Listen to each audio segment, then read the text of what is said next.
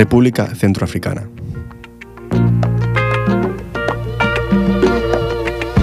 Bangui.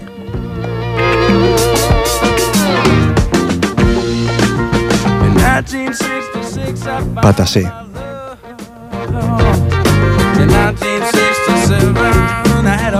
Seleca.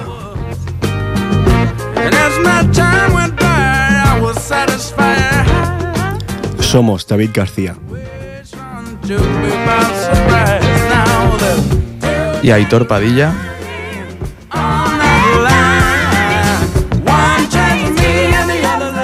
Y esto es Desde la Historia.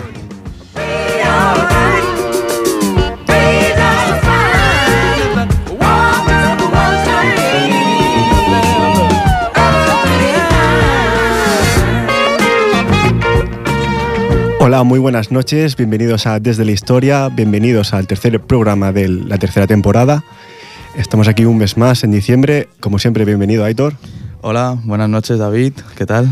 Bien, otro mes más y con muchas ganas. ¿Tú qué tal? ¿Bien? Muy bien, muy bien. Mucho frío. Ya sí, ya se, nota, ya, se nota. La temperatura. Eh, último programa del, del, año, del 2015. Ya será con el que concluimos este año. Un año positivo, podemos decir. Ya luego, si eso al final, valoraremos un poquito más. Y bueno, vamos a presentar un poco de qué hablaremos hoy. Mm, ha sido un mes, podemos decir, ¿cómo lo definiríamos este mes? ¿Cómo ha sido? Convulso. Eh, convulso, especial, conflictivo. Eh, podemos decir que nuestras vidas han cambiado un poco, ¿no? Con este mes. La verdad es eh, que, bueno, todo lo que ha pasado, pues ha movido muchas conciencias y parece que, bueno, parece, hay un problema. Ay. Hay un problema importante. Hay un problema y bueno, hemos recibido muchísima información de los medios de comunicación, muchísimo bueno, sobre el ISIS, sobre qué hay que hacer, cómo hay que actuar, eh, bueno, lo que ha pasado en París, también hay que recordar en otros sitios como en Mali, en, Kenia, con también eh, terroristas islámicos. Y bueno, al fin y al cabo también lo que sucede cada día en, el Líbano, Jordania, Siria, estos países ¿no? que están en guerra. Y bueno, desde aquí, desde la historia, pensamos en si teníamos que hablar de este tema otra vez, ¿no? Eh, seguir, digamos, para entender mejor lo que sucede. Pero bueno, nosotros hemos hablado ya de la yihad. Sí, la gente que nos sigue ya todo este tema lo conocía. O sea, todos los términos que utilizan ahora la televisión, nosotros los adelantamos. Todo el conflicto, de dónde viene eh, la doctrina wahabista, todo esto ya está hablado. Entonces, se, ha puesto muy de moda hablar de wahabismo así y tal, y nosotros ya lo íbamos hablando, es, cierto. Pero bueno, está bien, la verdad, que la gente se vaya, bueno, eh, vaya aprendiendo un poco estos términos que al fin y al cabo son los que definen a, al Daesh. Y bueno, por lo tanto nosotros hemos decidido hablar de otro tema, eh, también de actualidad, pero diferente. Nos demarcamos un poco y simplemente pedimos a la gente que efectivamente estamos en un, en un, tiempo difícil, podemos decir, complicado, donde recibimos muchísima información. Eso tiene su parte buena y su parte mala. Muchísima información. Eh, tenemos internet también, que también podemos decir que es una herramienta a veces buena y a veces mala.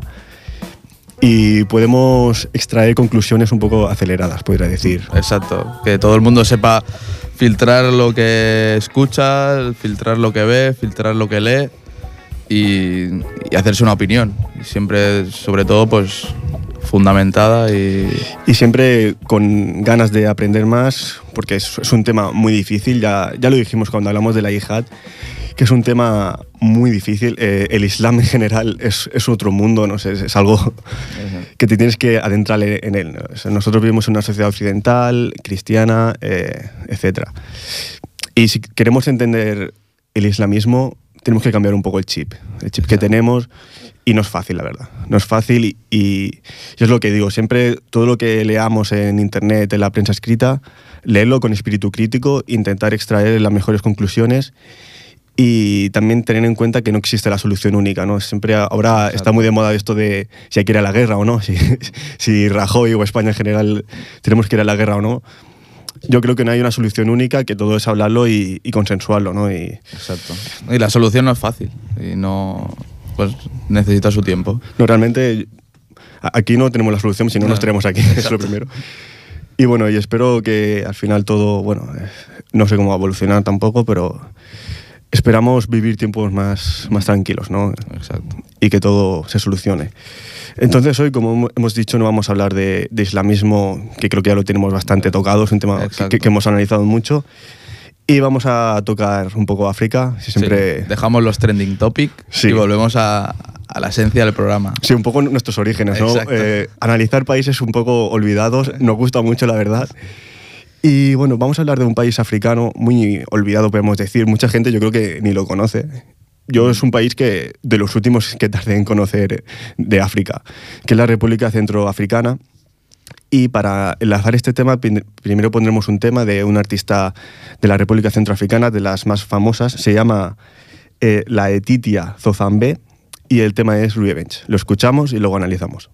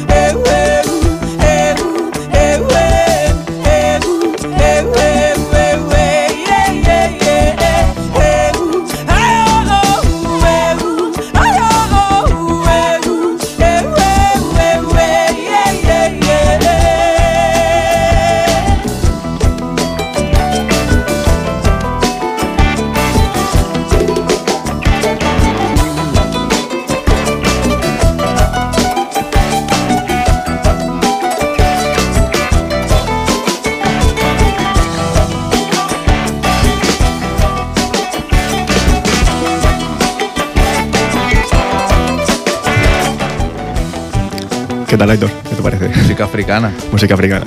Quien me conoce sabe que me encanta. Muy buena. Sí, sí. Buena, buena artista. Tienen. Luego pondremos más, más música de África y tal. Y bueno, lo que siempre decimos que al final este programa lo. Eh, ¿Quién hace este programa es la música? es lo mejor, lo podemos decir. Pues vamos con la noticia. La noticia de actualidad que nos ha llevado a hablar de, de la República Centroafricana.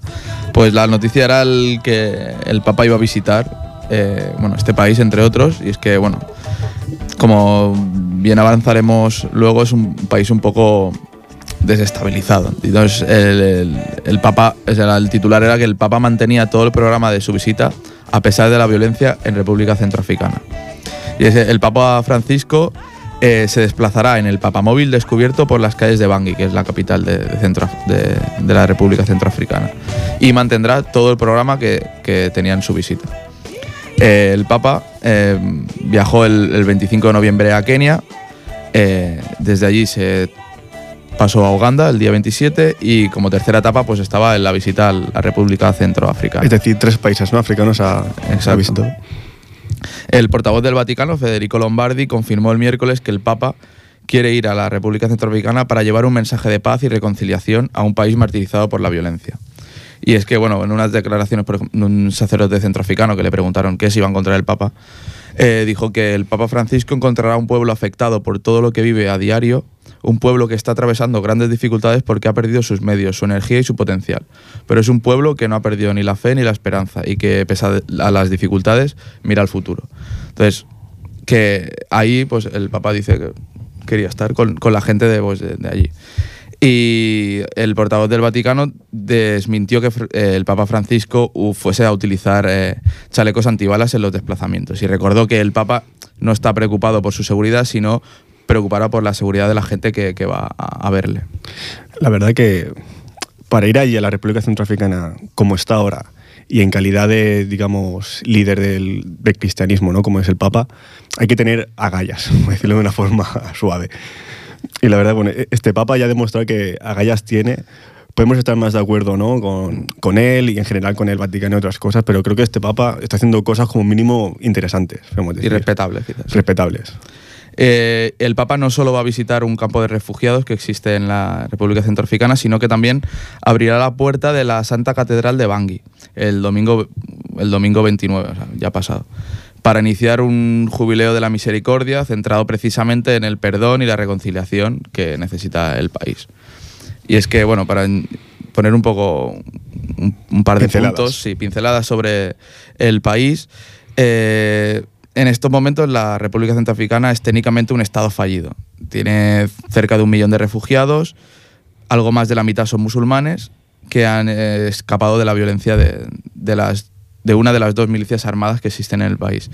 Una de ellas es la Seleca, que es Alianza en Sango, la, lengua, de la lengua de allí, que está formada por musulmanes. Tomó el poder en el 2013, provocando cientos de refugiados y muertos. Eh, y como respuesta de autodefensa nació la Antibalaca, que significa antimachete en, en, en Sango, que ganó el control de la mayor parte del país, incluida casi toda la capital, en 2014 y está compuesta por animistas que llevan la voz cantante, la voz cantante y cristianos. Eh, bueno, eh, aparte de esto, el, portavoz también dijo que, que se iba a mantener el programa, incluso la visita del Papa a una mezquita central en Bangui, que está situada en un barrio que está, bueno, está apartado, es el kilómetro 5, le han llamado, que es una fortaleza de, musulmanes y, y de su milicia. Y es que es la única mezquita que queda en la capital, ya que los antibalaca, la milicia cristiana, entre comillas, han destruido todas las demás. Los vecinos cristianos han ayudado a reconstruirlas, pero los antibalacas siempre van a, acto seguido a, destruirlas. Es decir, el Papa visita un país que podemos pensar que está dividido entre musulmanes y cristianos, aunque luego matizaremos esto un poquito más. Y, va a visitar la única mezquita que hay en la capital, en Banqui, donde supuestamente está recluida la, milicia musulmana, entre comillas, que es Seleka. ya lo que estabas diciendo. No todo el mundo lo haría. Exacto. La última sorpresa en el panorama cambiante de Bangui es que el Frente Popular para el Renacimiento de Centroáfrica, el FPRC, es uno de los componentes de la milicia Seleka, pide ahora a todos los musulmanes que den la bienvenida al Papa y acudan a los encuentros para testimoniar nuestra, la hospitalidad de, del país y la gratitud y demostrar al Papa que los problemas de la República Centroafricana no son de naturaleza religiosa, sino de, un mal gobierno. Eh, repito, matizaremos esto, pero creo que va más por aquí que por lo religioso. Pero luego lo, lo matizaremos mejor en, la, en el apartado histórico. Y bueno, también, bueno, la siguiente noticia que va muy, muy ligada, también el titular era el Papa pondrá fin a su viaje a República Centroafricana con una visita a la mezquita de Bangui. Eh, eh, uno de los objetivos del, Papa era el cierre de las heridas entre las comunidades cristiana y musulmana, ya que es un tema recurrente durante el primer viaje de Francisco al continente africano, donde también realizó pues la misma visita pues, a países como Kenia y como Uganda. Eh, no obstante, en ningún lugar su llamado a la paz y la reconciliación entre religiones es más urgente que en, en, centro, en la República Centroafricana. Es, más, es mucho más urgente en este país que a lo mejor en Kenia o en Uganda. Y, eh, todo y con eso en Kenia también han habido problemas últimamente. Sí, sí. No, no han habido a lo mejor tantas muertes en general como en la República Centroafricana, pero en Kenia también está por medio de la milicia de Al-Shabaab de Somalia y, y también hay un poco de conflicto. O sea, ojo.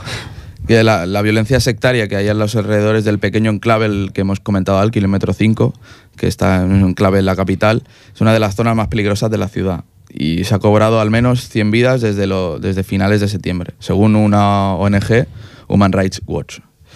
El kilómetro 5, donde la mayoría de los musulmanes que no han huido de la ciudad han buscado refugio, ha estado en la práctica separado de la capital desde hace dos meses. Eh, además de la situación en la capital extensa, eh, después del estadio de Valencia registrado el 26 de septiembre tras el asesinato de un taxista musulmán, eh, este suceso derivó en enfrentamientos que se han saldado con 77 muertos y más de 400 heridos, así como más de 37.000 desplazados. Es decir, estamos hablando de un país totalmente inestable. Exacto. Y garantizar la seguridad de, de un líder religioso, en este caso como el Papa, No, tendrá su dificultad. tiene su dificultad porque por ahí eh, han habido muchas muertes, como vemos. Estaba previsto que el país celebrara elecciones presidenciales el 18 de octubre, que eran fundamentales para avanzar en un proceso de transición y empezar a construir un país nuevo, pero fueron aplazadas a última hora a causa de la inseguridad y se le celebrarán el 13 de diciembre, o sea, de aquí una semana. Diez días exactamente quedan, eh, estaremos atentos a ver cómo evoluciona la cosa. Sí, pues en la- en la actualidad una autoridad de la transición encabezada por la presidenta interina, Catherine Sampapanza, eh, gobierna el país con el objetivo de organizar las elecciones y restaurar el mandato democrático. Esperemos que, que sean unas elecciones que no sean fraudulentas, eso es lo primero, y, y esperemos a ver cómo, cómo evoluciona la situación. Pues analizado un poco la noticia actual de que el, el Papa iba a la República Centroafricana, eh, una cosita también de la República Centroafricana. Háblame un poquito de la bandera. Sí, sí. Que antes me has preguntado y te lo he dicho de memoria. ¿eh? Pero ahora de la historia no me la sé muy bien. Bueno, la bandera de la República Centroafricana eh, consta de cuatro franjas horizontales. Azul, marino, blanco, verde, amarillo, una franja vertical en medio, roja, y una estrella en la esquina superior izquierda. Y esta fue adoptada en 1958 po- y diseñada por Barthélemy Boganda, que era el presidente del territorio Ubangichari, que era un territorio autónomo dentro de la República Centroafricana. Y la elección de los colores eh, era porque él pensaba que Francia y África debían andar juntas. Entonces lo que hizo fue combinar los colores de la bandera francesa, azul marino, blanco y rojo, con los colores panafricanos, que son el verde, el amarillo y el, y el rojo. Mm, Muy interesante. Gran clase de vexilología, de- Vexilología. De, Aitor Padilla.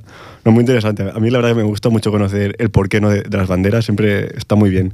Pues ahora sí, analizada la noticia y la bandera de la República Centroafricana, vamos a dar paso a, digamos, a, a contexto histórico ¿no? de todo esto, el analizar por qué se ha llegado a esta situación tan tensa eh, en este país de, de centro de África por qué y por qué han nacido estas milicias como Seleka, hemos dicho, o Anti-Bacala. Pero antes vamos a introducir otro tema, en este caso a Pip Koité, y es un bueno, cantante, compositor senegalés, y el tema se llama África.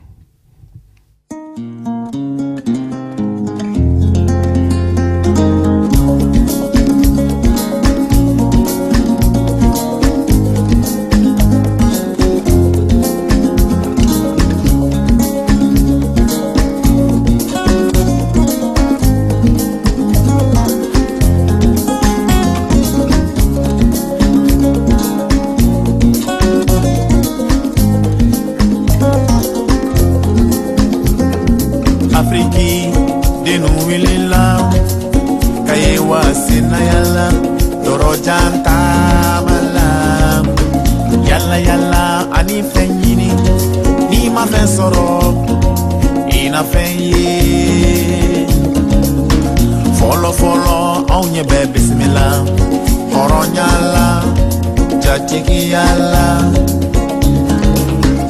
atamana kàmi dùn in dà fẹ sèwúta kẹwùkú jatigiya tẹ an fẹ yan.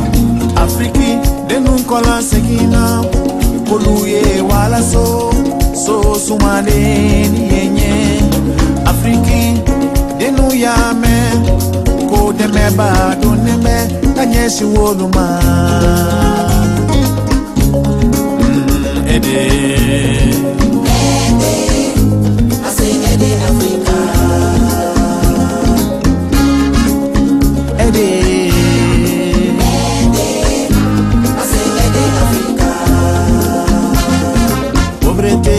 Destination Africa. Corruption, destination Africa. Gouvernance ensablée d'Africa Les guerres et génocide Africa United Nations aussi a décidé dans son programme de développer Africa diminuer sa pauvreté, diminuer sa pandémie du de ses enfants, diminuer tout ce qu'elle doit,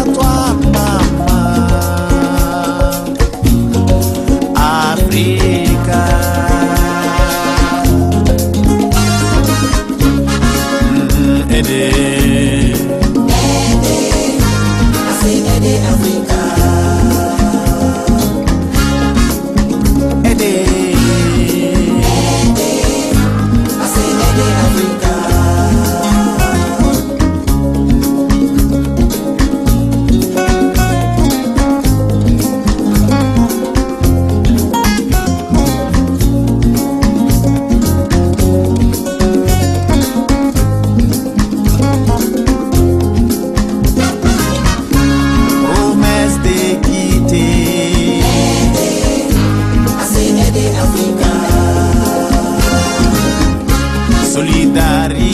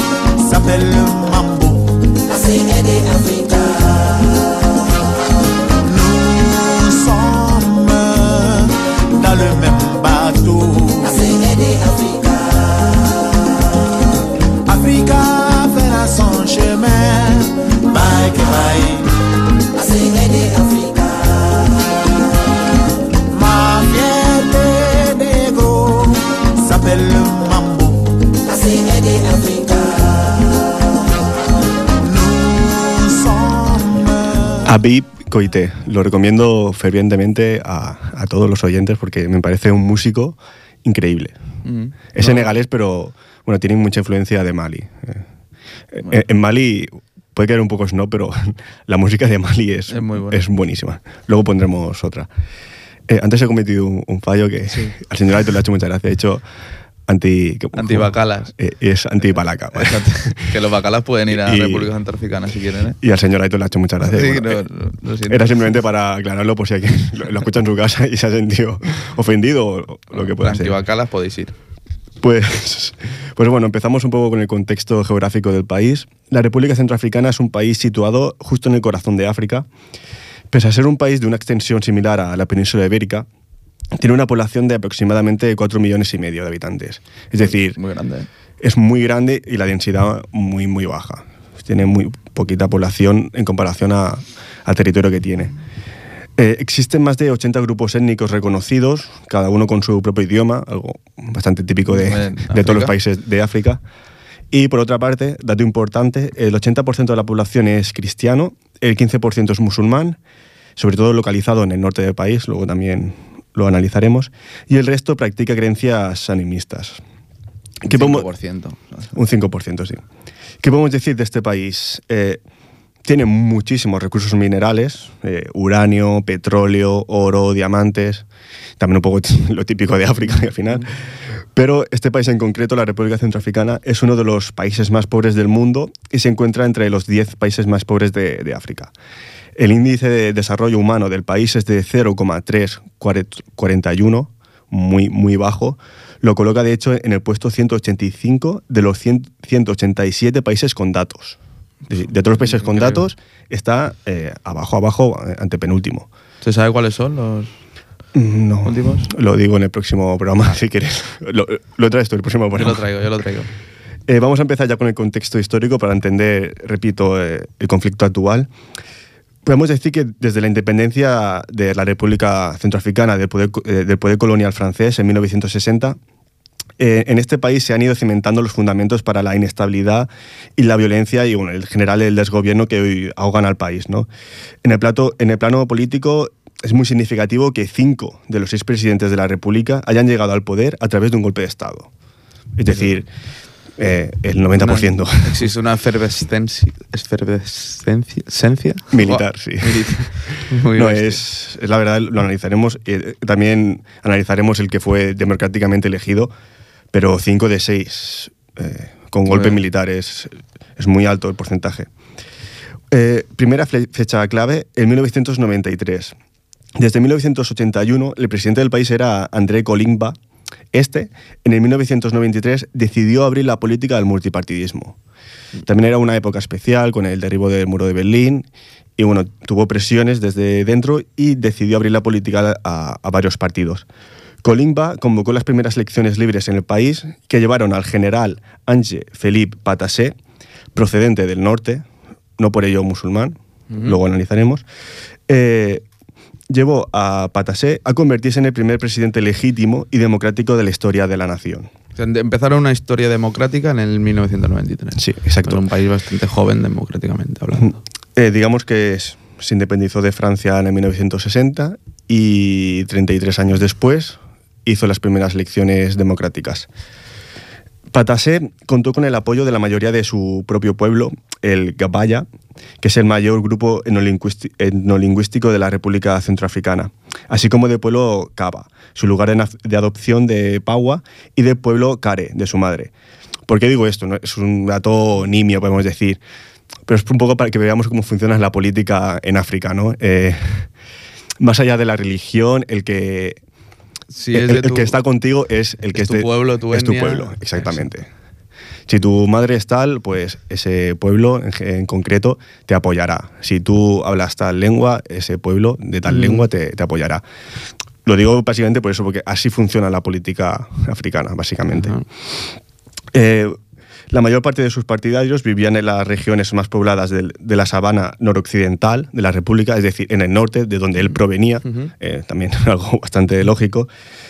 Y de este modo pasaron a conocerse como los norteños, ¿no? ya que todos los presidentes anteriores procedían bien de las regiones selváticas o ribereñas del sur. Hay un cambio, ¿no? Eh, siempre habían sido históricamente del sur y ahora Patassé, que es del, del norte del país. Patassé se hizo conocer como candidato que representaba a una mayoría de la población contra los privilegios de los sureños que ocupaban un número desproporcionado de puestos lucrativos ¿no? en, el- en los sectores económicos del país.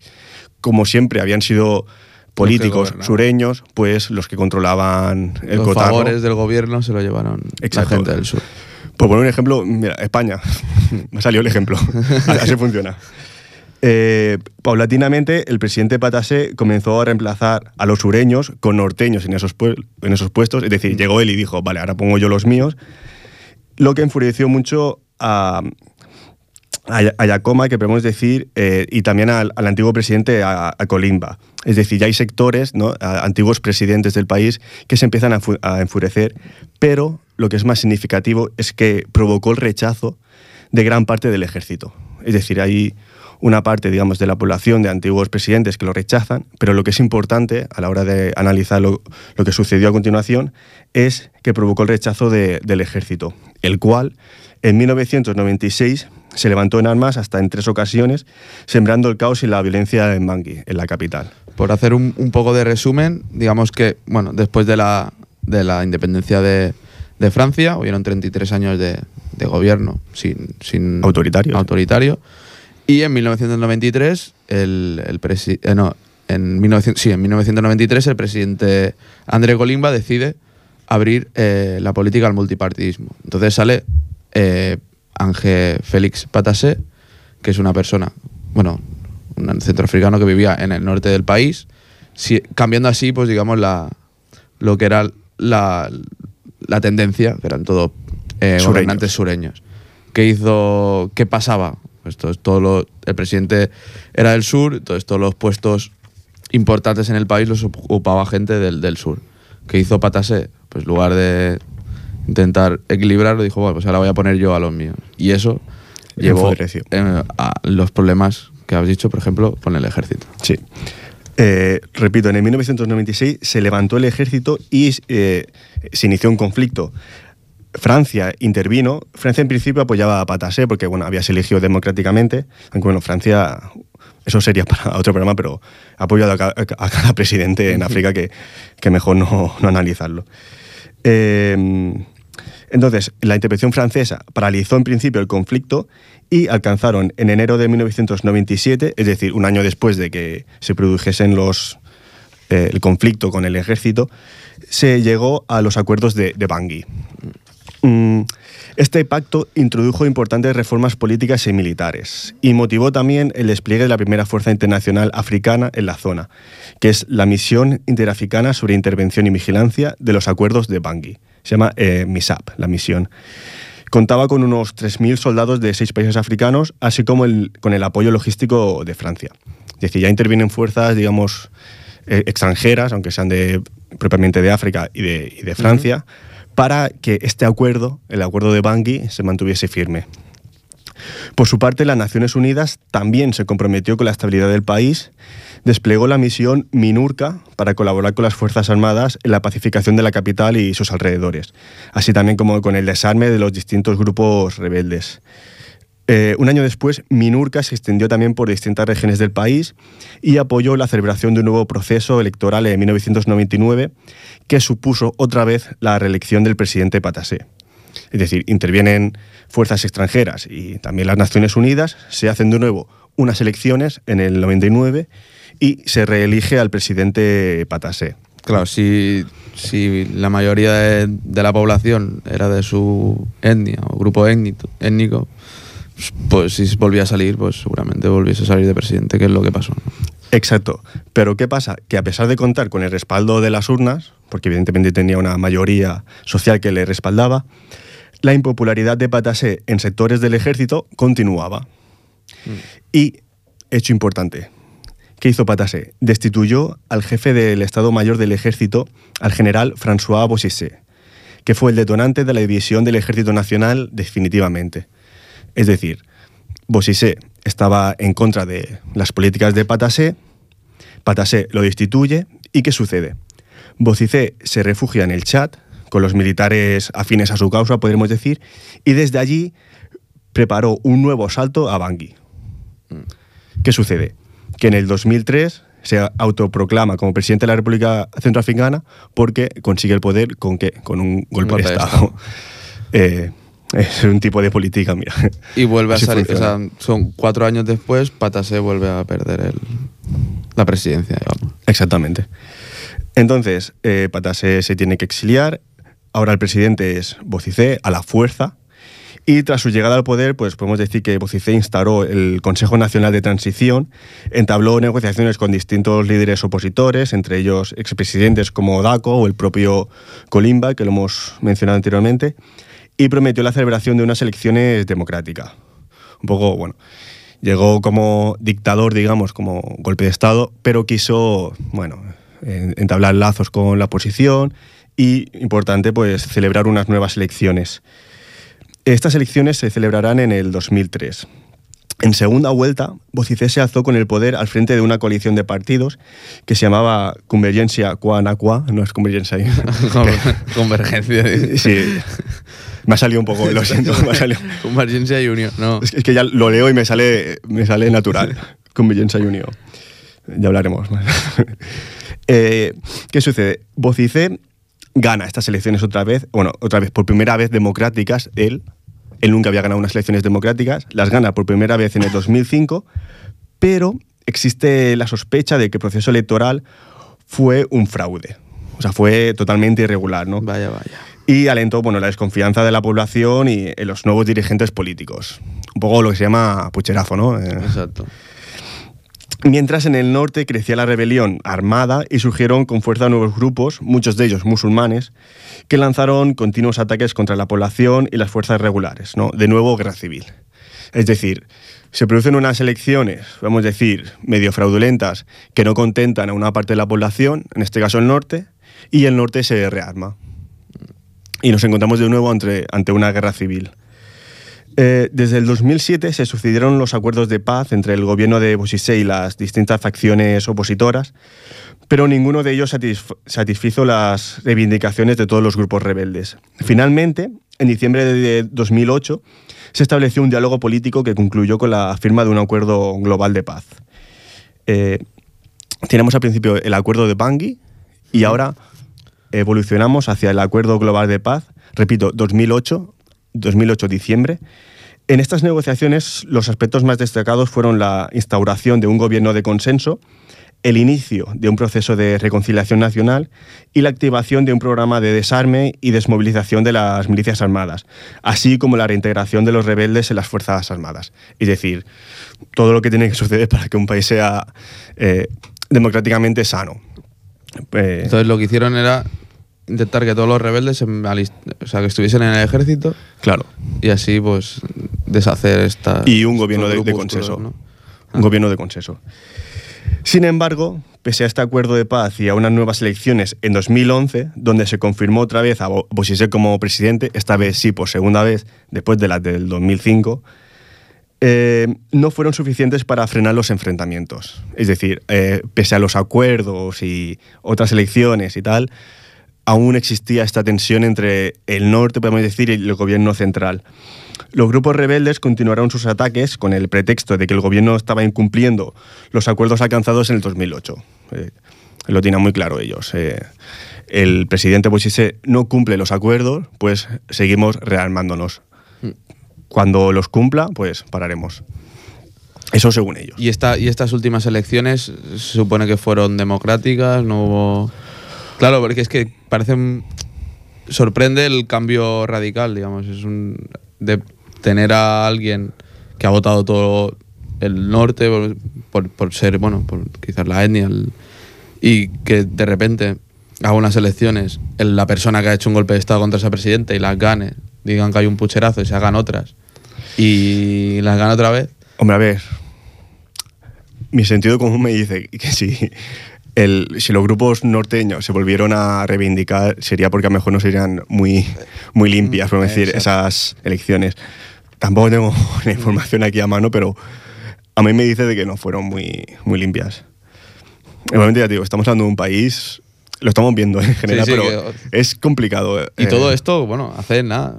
Sí, sí. Seis, siete años. Sucede ocho. todo muy rápido y, y como vemos es todo guerra, intento de acuerdo, no se llega al, al acuerdo prometido, otra vez guerra. Es un poco Mm.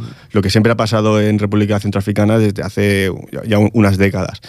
Es decir, oficialmente está en guerra desde, desde el 2013, pero bueno, como vemos, Esto no, no- no- no han parado. Bueno, continuamos. Gracias a la presión internacional, el gobierno de Bosise inició un nuevo, continuamos, un nuevo proceso de negociaciones con la oposición política. Esto a finales del 2011, ya estamos llegando a, la actualidad, podemos decir. ¿Y qué reclamaba este, este nuevo proceso? Pues una profunda reforma electoral que permitiese la instauración de una verdadera democracia en el país. En el norte, la población seguía denunciando la, desatención del poder central y esa fue la causa de que muchos norteños se unieran a las milicias insurgentes. Es lo que estamos hablando, ¿no? Una parte de la población no estaba de acuerdo o no se sentía implicada, podemos decir, eh, con, con el, con el gobierno central y por eso se crea este, este conflicto. De entre estos gru- grupúsculos del norte surgió la alianza que hoy conocemos como Seleca, que antes hemos, Sí, que lo hemos analizado un poquito.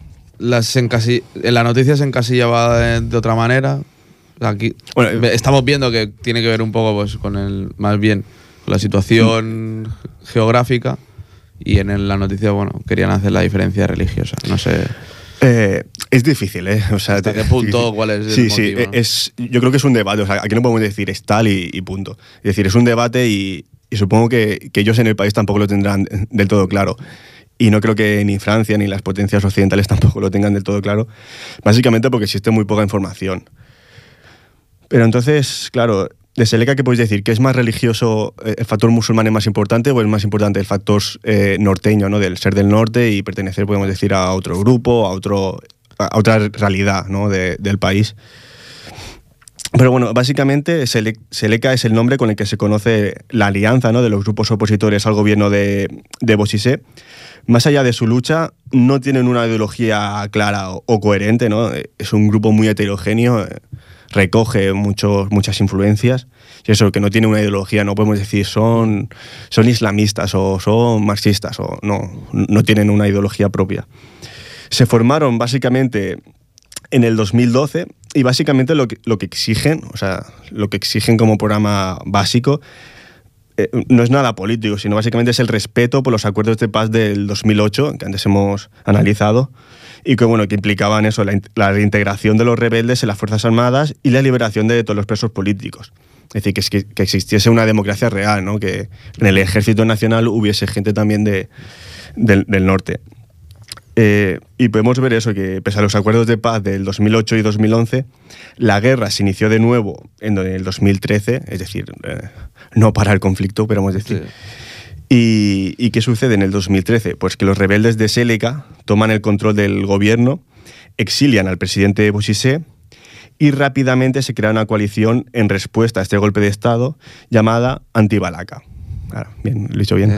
Antibalaca, sí. Antibalaca, de mayoría cristiana y animista. Todo, todo y que el componente religioso yo me atrevo a decir ¿no? que no es en esta guerra una pieza central. Así como cuando hablamos a lo mejor de otros países más, más arabizados, eh, sí que es un componente central la religión, yo me atrevo a decir que aquí no es eh, un tema central, aunque siempre se, se encuadra mucho a Sélica, eh, musulmanes, antibalaca, cristianos. Es un poco... Exacto. Lo hacemos también porque es fácil, ¿no? Eh, distinguir así es muy fácil. Sí, bueno, y ahí con- también entra un poco en lo que hemos hablado antes, de saber distinguir la información que te entra y, claro, el que quiera crear un poco de conflicto, pues hará la diferencia religiosa y el que a lo mejor... Bueno, por conflicto puede ser para crear conflicto o por comodidad también puede ser. Repito, es, es un país difícil de analizar, hay muy poca información y todo es bastante contradictorio. Pero bueno, esto nos ayuda un poco a replantearnos un- lo que hemos dicho también al principio del programa, ¿no? La importancia de leer las cosas con actitud crítica y no creerte todo lo que lees, ¿no? Y un poco un, un pasito más allá, intentar pensar las cosas y, y no creerte lo primero que lees. Exacto. Y todo esto, pues bueno, nos ayuda, ¿no? A todos estos conflictos ¿no? que nacen en países un poco o, olvidados, pues nos ayudan a entender otras cosas que suceden en la actualidad. Y como vemos, pues bueno, Seleca y Antibalaca son las principales fuerzas que se enfrentan actualmente, como hemos dicho en la visita del Papa, que hemos comentado estos grupos. Y bueno, podemos decir que han arrastrado un gran número de civiles. La cifra es, no- podemos decir tampoco astronómica, pero sí muy importante para lo que es el país, que son Sí, cuatro ya. millones y medio, es bastante importante. Y todos los refugiados también. Sí, pues es un- casi un millón, me un, parece. un millón, un millón y medio de refugiados, que es una cifra importante. Y bueno, arrastran a los civiles a una guerra, lo que hemos dicho, de difícil definición. Exacto. Hay conflicto, pero bueno, es un conflicto que ahora, pues como está de moda el tema religioso, pues a lo mejor se lleva por ahí, pero si existiese un conflicto a lo mejor territorial, pues se intentaría... Sí, yo creo que está un poco de moda hablar de, de religión, está muy de moda hablar de islamismo y por ahí van un poco los tiros, creo yo. Entonces, pues bueno, una vez analizado el tema histórico, vamos a introducir el último tema de, de la noche. Es un tema de Rokia Traoré, de, de Mali. Repito, la música de Mali es, es increíble. El tema se llama Kamunke.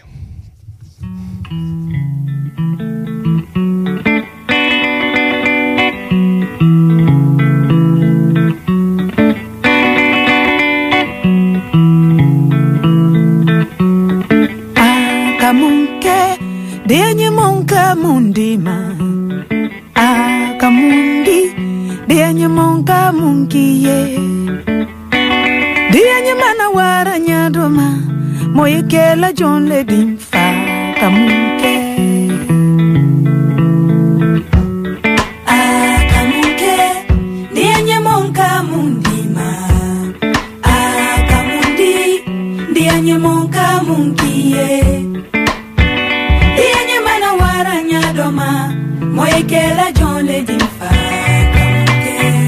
weinai mai idusure ye mofile. Akamuke ndianye monka mundima. Akamundi ndianye monka mundiye. Ndianye mana waranyadoma moyekela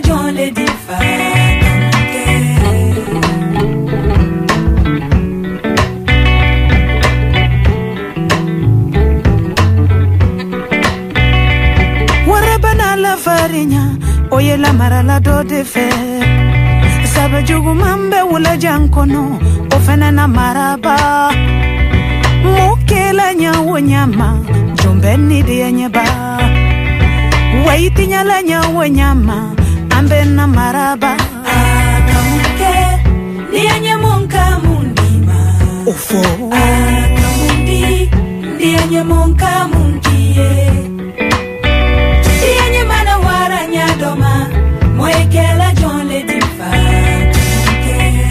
When I may, it was so day in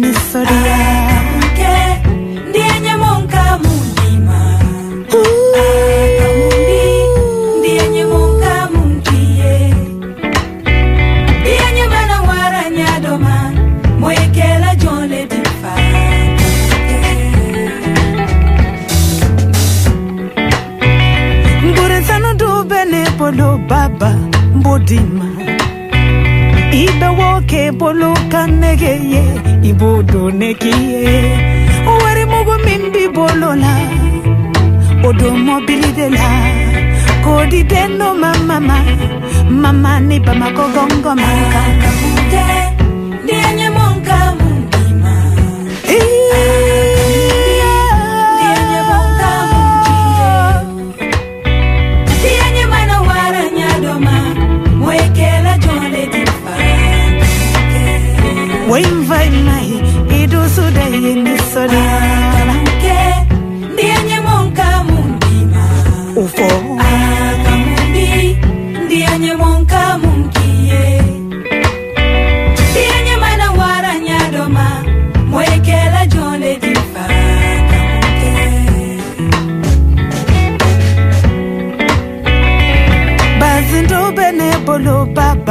mbodima. Ambe wo kalanyare la sheikh faliyoro ibo dunne biye wari mogo min bi bolo banki. O do villa de la o beti den no mamama mogo ladonbaga ni bolo here kankan ke ndianye monka mundima. Ufuala. Ndianye monka mundima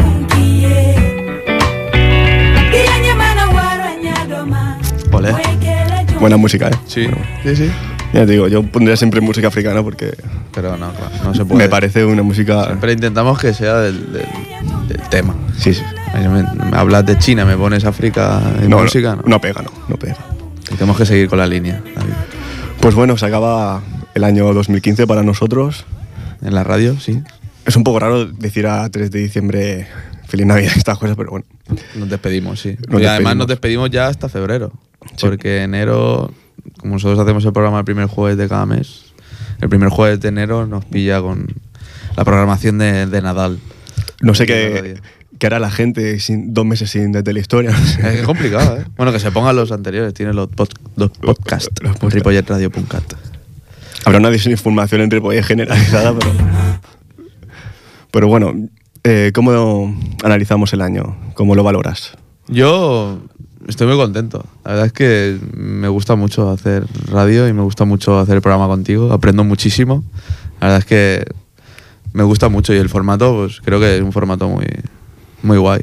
Bueno, lo importante es eso, que aprendemos y bueno, también nuestros oyentes, los, los que tengamos, los millones que tengamos, también aprenden, creo yo. Y al final es lo importante de este programa, ¿no? De, aprender historia de una forma un poco, no sé si más amena, pero bueno, al menos no, no tan... Tertulia de bar. como Sí, un, poco más de tertulia, no tan, digamos, coñazo de clase, no podemos decir, y, y con música y con anécdotas y con vexilología. Exacto, con- aprender banderitas y eso. ¿Y qué, qué propósito tienes para el año que viene? eh, con el programa, bueno, Como el programa, la vida tuya no le interesa a los oyentes. pues buena pregunta, no, no me la había hecho. Eh, seguir en la línea y sobre todo, bueno, intentar mejorar siempre, ¿no? Ese es el objetivo primordial en cualquier cosa que hagas en la vida, en este caso la radio, pues intentar mejorar. Evidentemente, somos amateur, eh, tenemos un margen de mejora, eh, creo yo, bastante amplio, pero bueno, yo creo que ha habido una evolución desde el principio hasta ahora, diciembre de 2015. Ha habido una evolución de nosotros como en la radio en general. Y bueno, seguir un poco esta evolución y a ver hasta, hasta dónde llega, ¿no? Pues sí, yo estoy contento. ¿Tú qué propósito? Yo quiero mejorar mucho. Traer programas que, que sean increíbles.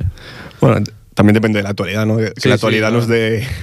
Y bueno, y para, para la siguiente temporada, pues quién sabe si alguna novedad. No sé. Inventar, inventar. Vamos a reinventarnos también ¿Sí? un poco para el año que viene, ¿no?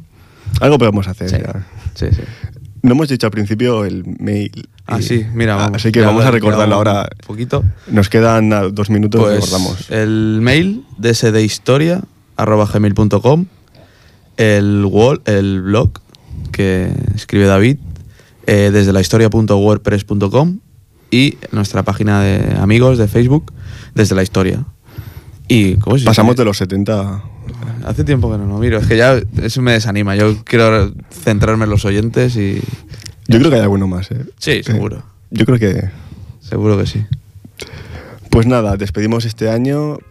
Como decimos, eh, traeremos alguna novedad. Hay que hablarlo aún. está- Pero yo creo que algo podremos hacer interesante y nada.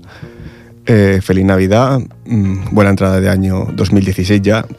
El otro día lo pensaba, eh, 2016 ya suena bastante. ¿eh? Eh, Queda Ya, Está lejos del principio de milenio. Bueno, eso, felices fiestas a todo el mundo. Eh, gracias a Jordi, como siempre. Y bueno, aquí estamos en la emisora municipal 91.3 FM, Ripollet Radio. muchas gracias a la, a la emisora, por supuesto, y al pueblo en general. Buenas noches. Which one took me by surprise? Now the